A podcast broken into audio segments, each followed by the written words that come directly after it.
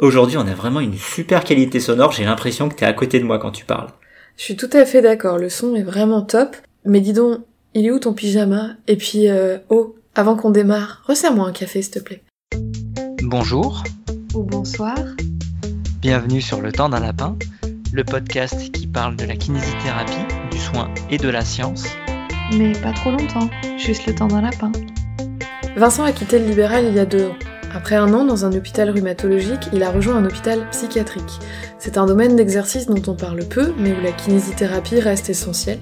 C'est pourquoi on a souhaité vous partager son expérience. Euh, bonjour tout le monde, bonjour Marie. Bonjour tout le monde, alors bonjour Vincent, on s'est déjà vu ce matin euh, très tôt. tu peux nous dire à quoi sert un kiné dans un hôpital psychiatrique? En fait, un kiné en hôpital psychiatrique, c'est comme un kiné en libéral dans un cabinet qui serait généraliste parce qu'en fait, on a des patients qui vont euh, être euh, très disparates.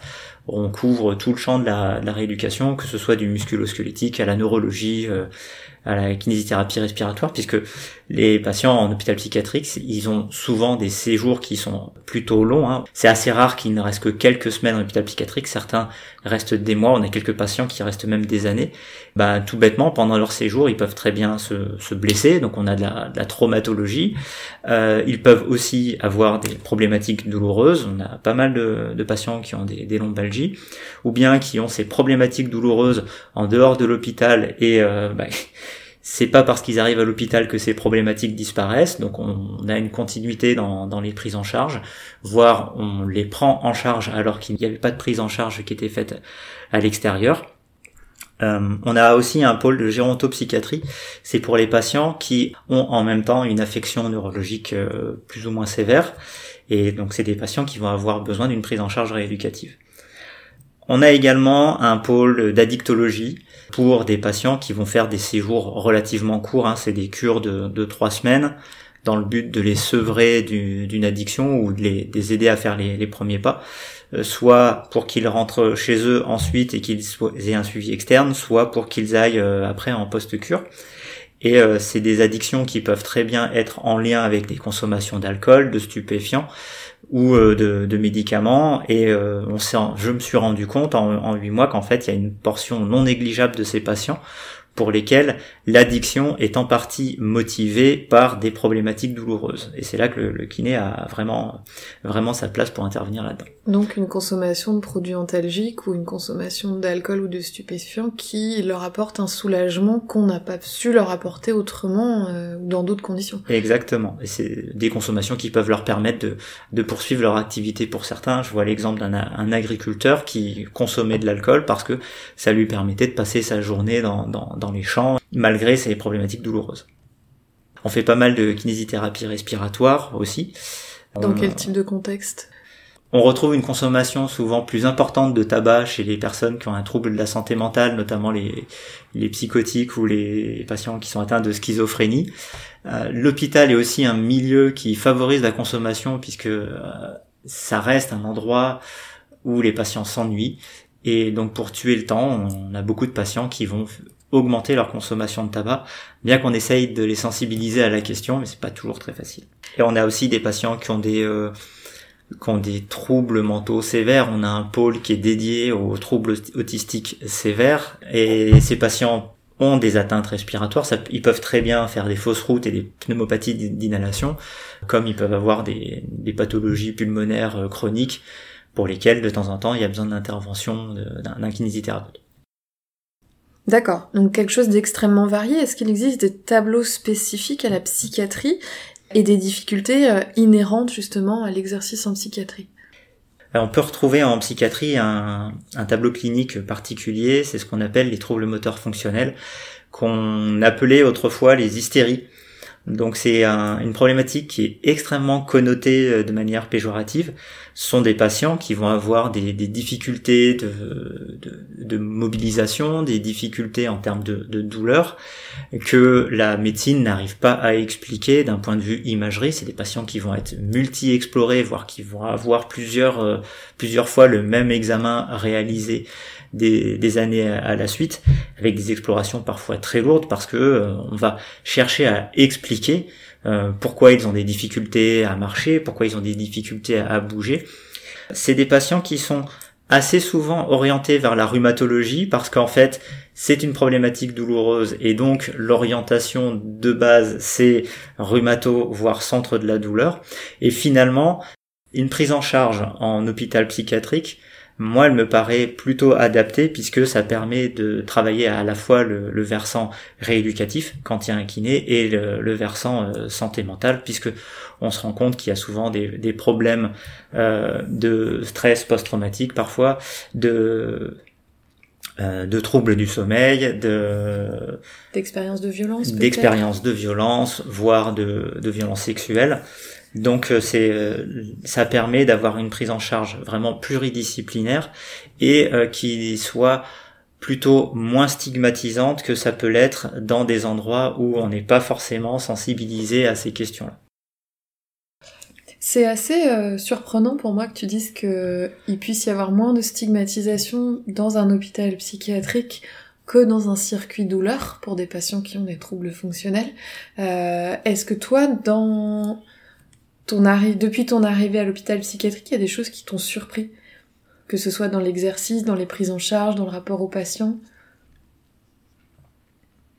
Alors, il, reste quand même un peu de, de, stigmatisation par rapport à la pathologie euh, mentale.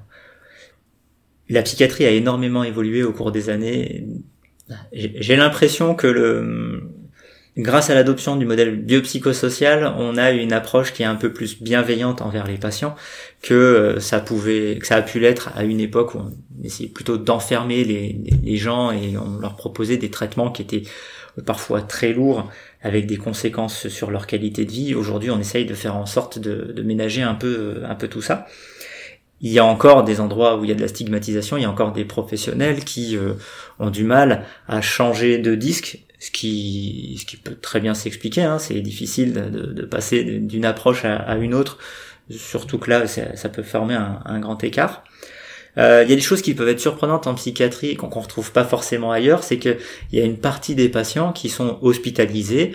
On les hospitalise contre leur volonté, hein, c'est ce qu'on appelle les soins à la demande d'un tiers. Alors ça peut être sur demande de la famille euh, auprès d'un médecin parce qu'ils considèrent qu'il y a un membre de leur famille qui est qui représente un danger pour lui-même en premier, ou bien l'autorité peut décider euh, d'hospitaliser en hôpital psychiatrique une, une personne pour euh, X ou Y euh, raison c'est assez particulier du coup de se retrouver avec des patients qui ont qui peuvent ne pas avoir le droit de sortir de leur chambre, pas avoir le droit de sortir de leur unité ou être systématiquement accompagné de quelqu'un, voire euh, être présent en chambre d'isolement avec un patient qui peut être partiellement enfin complètement entravé et avec lequel on va devoir quand même faire une séance de kiné ça, ça fait partie des choses qui peuvent euh, qui peuvent interpeller au début. Le fait que bah, il y a plein d'endroits où euh, c'est fermé à clé euh, et beaucoup plus sécurisé que d'autres.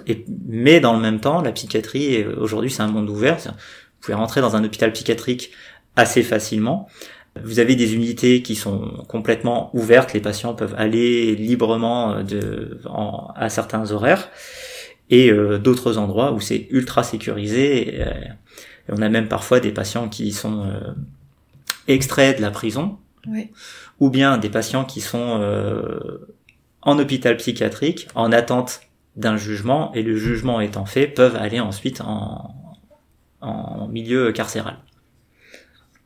Et du coup, il a fallu t'adapter à des situations où tu n'aurais pas forcément imaginé pouvoir ou devoir t'adapter à des situations où tu n'aurais pas imaginé qu'on puisse proposer une séance de kinésithérapie, comme tu disais, par exemple en chambre d'isolement, euh, avec quelqu'un qui peut être partiellement euh, contentionné, mais pour qui tu peux apporter euh, malgré tout quelque chose et construire une séance autour de ça. Ah oui, bah, en fait, on a on a des, des a priori hein, sur le sur la psychiatrie, sur les troubles mentaux sévères, et on s'imagine la personne dans une chambre d'isolement on voit le, le, personnage dans les films qui se débat dans tous les mm. sens, qui hurle, qui est agressif envers les autres. Et en fait, c'est rarement le cas parce que bon, déjà il y a quand même une part de patients qui vont avoir des, des traitements un peu plus importants qui vont les aider à, à s'apaiser, euh, voire à se bien se calmer le, le, temps que, que leur crise passe. Et on a certains patients qui demandent eux-mêmes à être entravés, eux-mêmes à être en chambre d'isolement parce que ils sont conscients de représenter un risque pour eux-mêmes et voire pour les autres, et donc ils font ça en, en prévention. Et c'est assez surprenant de voir euh, notamment certains patients qui ont une suffisamment bonne connaissance de leur pathologie euh, psychiatrique pour dire là je vais pas bien, il va falloir faire quelque chose. Alors, qui sont eux-mêmes demandeurs d'aménagement de, leur, euh, leur médication, d'augmentation des, des, doses qu'ils peuvent recevoir, voire qui réclament à ce qu'on les mette en isolement. D'accord. Est-ce que toi, l'image euh, cliché du film, ça pouvait être un de tes a priori? Est-ce que tu as d'autres a priori que tu aurais pu toi remettre en question? Est-ce que tu aurais pu être stigmatisant toi auparavant? Et ou là découvrir une réalité un peu autre? Je pense que j'avais déjà fait pas mal de chemin dans la déconstruction de mes idées reçues au cours des dernières années. Et euh, c'est sûr qu'il y a, il y a cinq ans, si on m'avait dit, euh, si on m'avait proposé d'aller travailler en hôpital psychiatrique, euh, je me suis dit moi chez les fous qu'est-ce que qu'est-ce que je vais aller y faire? Et euh, au final avec euh, tout le travail qu'on a de remise en question de notre pratique et ce qu'on a pu découvrir notamment avec nos formations et puis tout le travail qu'on fait pour le temps d'un lapin, et eh ben c'est là où je comprends qu'il y a vraiment un sens à ce qu'il y ait un kiné qui prenne en charge les patients dans un hôpital psychiatrique. J'aimerais bien que tu nous racontes justement euh, quel est ce sens, mais juste avant, est-ce qu'il y a d'autres a priori dont tu voudrais nous parler? Euh, Oui, alors il y en a un qui, est très important pour moi et qui qui est pas simplement un a priori pour moi, mais qui est un a priori, je pense, pour beaucoup de, de, de personnes, et notamment des kinésithérapeutes et des soignants, c'est que des personnes qui souffrent de troubles de la santé mentale, en fait, il y en a énormément la, quantité de, de, personnes qui vont avoir des mais pas forcément pas que des dépressions hein. vous avez des, patients qui sont des dépressifs très sévères mais vous avez beaucoup de patients qui sont stables et qui sont euh, qui ont des comportements qui sont euh, complètement comparables à des personnes qui n'ont pas de problématiques de santé mentale lorsqu'ils sont entre deux crises. Et ces personnes-là, eh ben, elles vont pas forcément nous dire, en fait, quand on les, quand on les voit en libéral, qu'elles ont un trouble de la santé mentale. Vous pouvez euh, avoir dans votre cabinet un, un patient qui est psychotique, et euh, il va pas vous en parler parce qu'il a peur de, de votre réaction, il a peur d'être stigmatisé parce que c'est des personnes qui sont encore énormément stigmatisées par la société, par les médias, par euh, par le, le, cinéma, la télévision. Il y a qu'à voir lorsque il y a un, un patient, euh, lorsqu'il y a une agression et qu'on se rend compte que c'est une personne qui a un trouble de la santé mentale, l'emballement qu'il peut y avoir d'un point de vue médiatique et politique. Et donc on, peut comprendre que ce soit des, des personnes qui préfèrent cacher cette partie-là comme euh, comme on cacherait euh, notre orientation sexuelle ou, d'autres choses que la, société considère comme étant anormales. Alors qu'en fait, on se rend compte que c'est très répandu euh, dans le commun des mortels. Ok, bon bah donc du coup déjà pour toi un chemin personnel qui est intéressant et qui te permet d'avancer encore un peu plus loin. Est-ce que du coup tu parlais du sens de l'exercice en psychiatrie? Est-ce que tu peux nous en parler un petit peu plus? Alors pour moi, l'exercice en psychiatrie, il a énormément de sens. En fait, je me suis rendu compte qu'il y avait énormément de problématiques euh, douloureuses, mais euh, pas que, hein, des problématiques de, maladies chroniques euh, chez les patients qui souffrent de troubles de la santé mentale et qui sont très souvent très mal suivis. alors, soit parce que c'est des patients qui ont du mal à s'investir dans un parcours de soins, parce que déjà gérer un problème de santé mentale, eh ben, ça peut être ça peut être un boulot à temps complet, euh, soit parce qu'en fait, ces personnes, lorsqu'elles vont consulter un professionnel de santé et qu'elles évoquent ces problématiques douloureuses ou problématiques de santé, euh, elles peuvent être stigmatisées dans le sens où la responsabilité de cette problématique va être de manière exagérée imputée à leur trouble de la santé mentale. Et c'est comme ça que euh, à l'hôpital psychiatrique, on se retrouve avec des pathologies, avec des états d'avancement qui sont sans commune mesure avec ce qu'on peut voir en cabinet de ville. Euh, moi, j'y suis depuis euh, le mois de janvier. J'ai jamais vu autant de myélopathie cervicale avec des patients qui ont des atteintes neurologiques périphériques sévères, donc des, des dénervations, hein, des dégénérescences au niveau du tissu nerveux, qui décrivent des douleurs neuropathiques euh, dans les quatre membres et des troubles d'équilibre et à qui euh, on a fait euh, on a fait très peu d'exploration par rapport à ça parce que on dit bah c'est à cause de votre psychose, c'est parce que vous êtes schizophrène, c'est parce que bah, vous avez une fibromyalgie, c'est normal que vous ayez mal partout. sauf que lorsqu'on commence à faire des tests neurologiques, on se rend compte que ça décode de partout. Alors, il y a la part aussi qui est imputable aux traitements médicaux, qui sont parfois très lourds et qui ont des effets secondaires qui sont importants. Mais d'où l'intérêt d'avoir une équipe à la fois de, psychiatres, euh, de médecins somaticiens et de kinésithérapeutes le but étant de faire la part des choses entre la participation de la problématique psychiatrique, qui, qui est quand même indéniable, qui va faire que certaines pathologies vont prendre des proportions très importantes, mais aussi faire la part des choses et dire, bah, là, il y a quand même une problématique euh, mécanique. mécanique, anatomique, qui entre en jeu et pour laquelle il va falloir peut-être avoir une intervention. Tu veux dire qu'en fait, en libéral, on pourrait euh, lutter euh, contre la surmédicalisation et la surprescription d'imagerie, et que, à contrario, chez des personnes chez qui il y a un trouble de la santé mentale avéré, on va être moins prompt à se jeter sur les imageries, ou du coup, on pourrait attribuer à tort des pathologies, euh, enfin des symptômes à la au trouble de la santé mentale, alors qu'en fait derrière on se trouverait face à un canal cervical étroit, euh, une neuropathie cervicale, etc. D'accord. Voire même des affections neurologiques centrales sévères. Euh, avec des personnes qui vont commencer à présenter des, des troubles du comportement et en fait c'est des signes précurseurs euh, d'une maladie Parkinson par exemple et on a un patient comme ça euh, que j'ai bien en tête, hein, qui du coup a été soigné pour une dépression sévère. Et en fait, euh, c'était juste l'expression. Enfin, c'était principalement l'expression d'un Parkinson qui était en train de, de débuter. De débuter. Euh, sauf que le, le, traitement antidépresseur a favorisé la maladie de Parkinson. Il y a certains traitements antidépresseurs qui vont avoir un impact négatif sur les voies dopaminergiques, Or, la maladie de Parkinson, c'est une dégénérescence des voies dopaminergiques.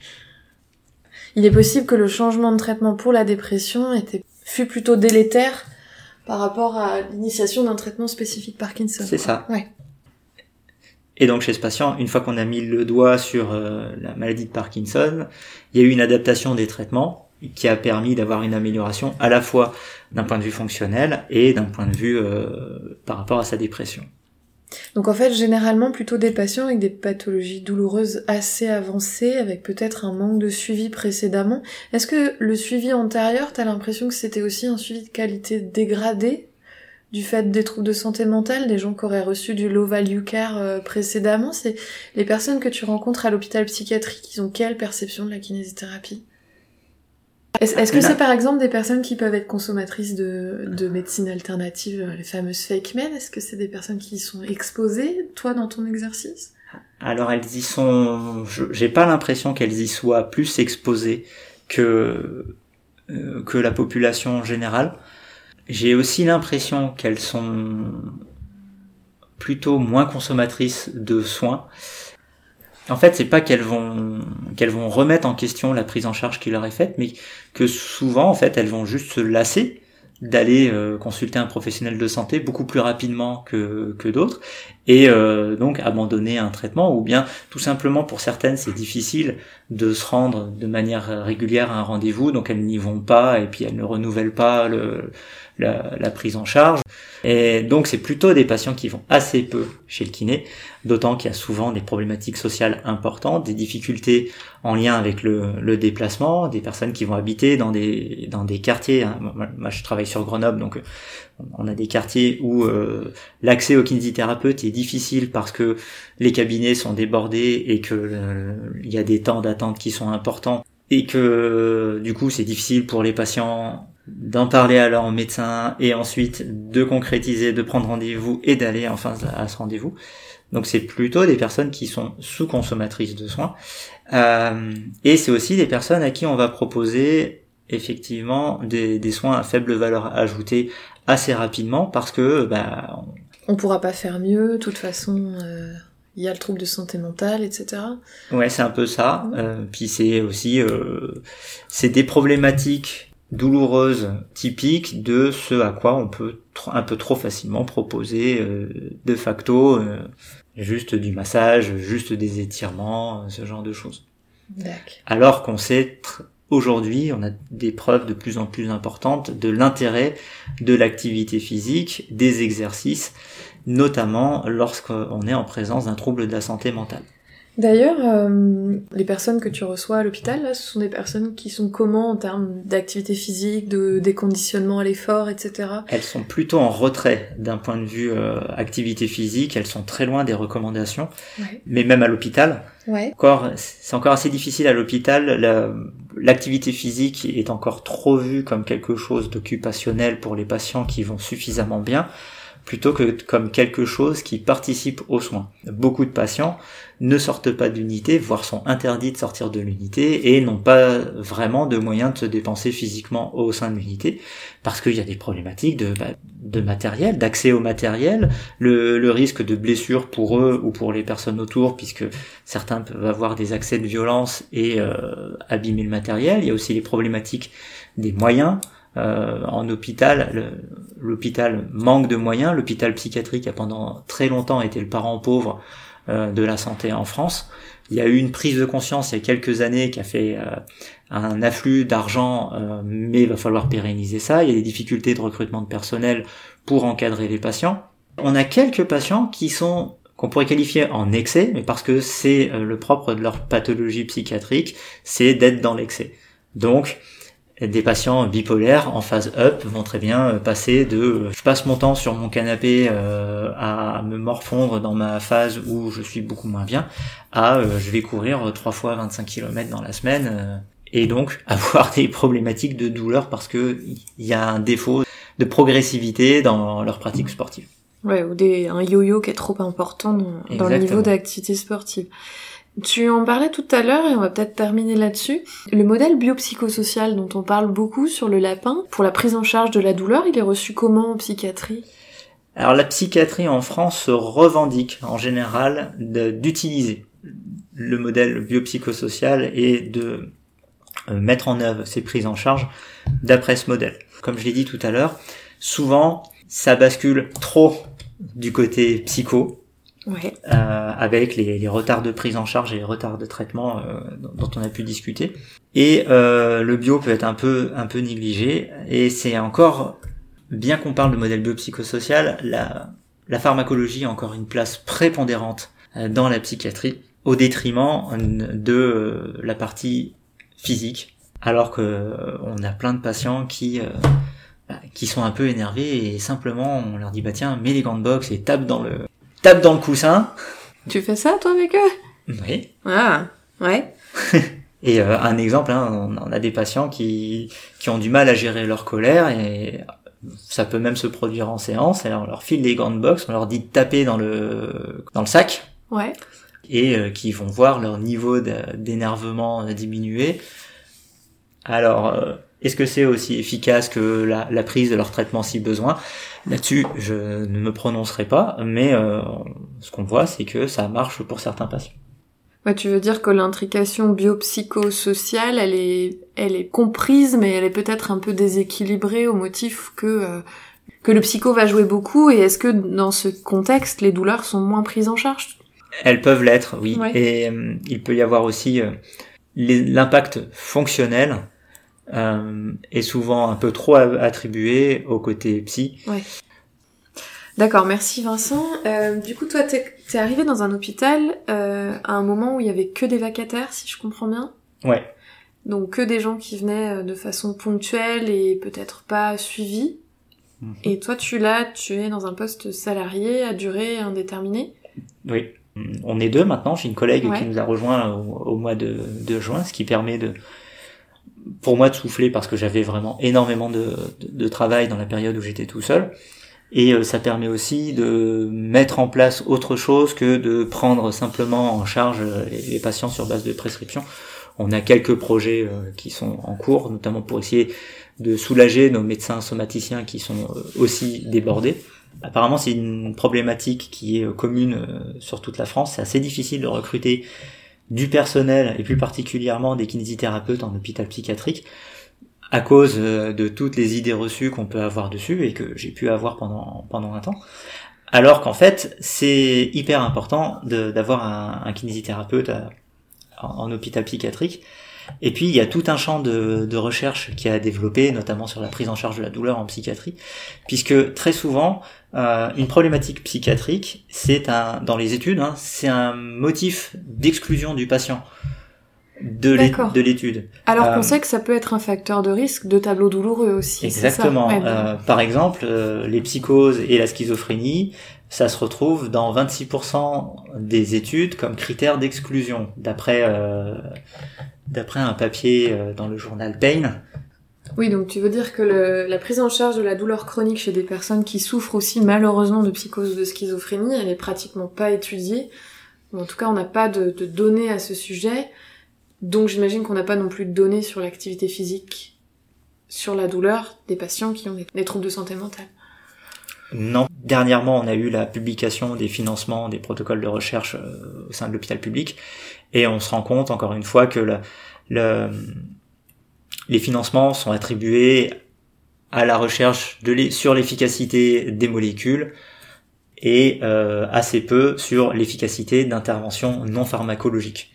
Oui, c'est-à-dire qu'on n'a pas encore euh, priorisé l'idée que est-ce qu'un kinésithérapeute ou un enseignant d'activité physique adaptée qui serait dans des unités fermées et qui permettrait de proposer aux personnes des, de l'activité sportive une à deux heures par jour, si c'est possible, améliorerait euh, ou non la condition des personnes hospitalisées euh, oui mais ce serait quand même ce serait quand même étonnant que qu'une activité qui permet de diminuer l'inflammation l'inflammation systémique qui permet de socialiser, qui permet de, de se dépenser, qui permet de réguler euh, les effets euh, négatifs des médicaments, qui permet d'avoir un contrôle sur son poids, ce serait quand même très étonnant que ça ait un impact sur la santé mentale, voyons. Ce serait surprenant. Ouais. Oh non, on tomberait des nues. D'ailleurs, est-ce qu'il y a des problématiques de poids chez les patients que tu rencontres? Euh, On a des problématiques de poids qui sont en lien avec les traitements, les traitements modernes induisent très souvent chez les patients une prise de poids, malheureusement, et c'est quelque chose euh, sur lesquels on essaye de, de travailler. Je te pose la question parce que je trouve que c'est un sujet qui revient régulièrement chez, alors moi je reçois plutôt des femmes, mais chez les patientes qui souffrent de douleurs chroniques, quand euh, dans un tableau de fibromyalgie on introduit un antidépresseur qui peut avoir un effet sur les douleurs de type neuropathique, euh, il va y avoir une prise de poids derrière qui je trouve est problématique dans le travail autour de l'image du corps et l'identité, puisque pour canaliser un peu la douleur, on risque de subir des changements physiques qui peuvent être euh, mal reçus et qui peuvent augmenter la détresse euh, des personnes. Exactement. Et puis, euh, moi, je travaille avec une population qui a des difficultés d'accès à une alimentation de qualité. D'accord. Donc une population plus précaire finalement. Il y a énormément de patients précaires, voire extrêmement précaires, qui sont hospitalisés en hôpital psychiatrique, puisque en fait, on sait que la que la, la, la souffrance entre la souffrance sociale est un facteur de risque très important pour euh, les problématiques psychiatriques. D'accord. Finalement, on est dans un espèce de cercle où euh, les troubles de santé mentale sont des facteurs de risque de troubles douloureux chroniques. Le trouble douloureux chronique est un facteur de risque de troubles de santé mentale, notamment type de dépression. Le, la souffrance sociale est un facteur de risque de, donc ça fait un sacré mélange. Ça fait beaucoup de charges sur tous les pans du biopsychosocial. Dans les trois dimensions, c'est un peu noir et... Et oui, et quelque chose que, que j'ignorais, c'est qu'en fait, euh, potentiellement, peut-être que toi ou moi, l'un de nous deux est schizophrène et l'ignore et passera toute sa vie sans déclencher une, crise particulière mais qu'il suffit d'un déclencheur, d'une allumette, pour qu'il euh, y ait une décompensation importante. On a des patients qui sont qui ont décompensé pour la première fois de manière très sévère euh, suite au confinement. Euh, il y en a d'autres, c'est suite à une agression sexuelle. C'est malheureusement un facteur déclenchant qui est extrêmement fréquent chez les femmes. D'autres, c'est la perte d'un proche. Voilà mais comme certains syndromes d'épuisement professionnel, euh, comme certaines dépressions associées à des conditions de travail, certaines situations de harcèlement. Euh, oui, tout ça. Ou, quand toutes les, toutes les, tous les feux sont au vert et toutes les conditions sont réunies pour que ça se passe bien, ben, bizarrement, il y a moins de troubles de santé mentale et que quand tu, quand tu alourdis euh, le contexte, forcément, ça, ça augmente le risque que, ça survienne. Et lorsque la situation euh, économique et sociale est meilleure, c'est aussi des troubles qui vont être pris en charge beaucoup plus tôt. Oui. Et voire beaucoup plus efficacement, puisqu'il y a un accès aux professionnels qui est plus facile. L'accès au CMP est très difficile. Les centres médico-psychologiques, il y a des listes d'attente qui sont importantes. Euh, il y en a certains où il faut attendre pendant deux ans avant d'être pris en charge.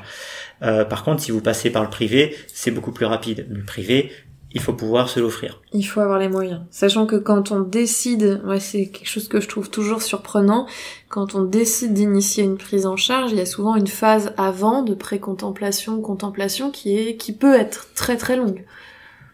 Oui. Et où du coup, le jour où on mm. décide, s'il y a encore et qu'on a réussi à identifier qu'on a besoin d'aide, s'il y a encore deux ans d'attente, ouh. Ouais, c'est ce qui est très difficile et, ce qui fait que souvent bah, le diagnostic est finalement vraiment posé par l'hospitalisation et l'hospitalisation ouvre les portes des CMP, enfin permet d'accéder plus rapidement au CMP puisque chaque chaque pavillon euh, psychiatrique fonctionne avec un CMP de secteur, euh, mais il y a une prise en charge en CMP qui va très souvent conditionner la sortie d'hospitalisation. Mais derrière, le suivi, eh ben, il dépend aussi de ces délais. Et puis ça veut dire que pour être suivi, il faut déjà avoir été suffisamment mal pour justifier une hospitalisation. Exactement. Et ce mm. suivi, il sera essentiellement psychiatrique, donc médicamenteux, et euh, ne permet pas toujours l'accès à un psychologue. Bien écoute, euh, merci Vincent pour ton retour. Moi j'ai trouvé ça très intéressant parce qu'effectivement je pense que j'avais probablement encore des a priori sur l'exercice en hôpital psychiatrique. N'hésitez pas si vous, avez vécu ou vous avez des collègues qui ont exercé en hôpital psychiatrique ou auprès, de populations ayant des troubles de santé mentale à nous faire un retour de si ça correspond à votre expérience ou non. Euh, on est preneur de tous les retours possibles. Et puis, euh, ben, on vous remercie de continuer à nous suivre parce que voilà, ça fait trois ans qu'on est avec vous. Donc vous êtes avec nous et vice versa, je sais pas dans quel sens. Mais en tout cas, merci à vous. N'hésitez pas à continuer à nous soutenir comme vous le faites euh, déjà si bien. Et puis on vous dit à très bientôt. Sur le temps d'un lapin.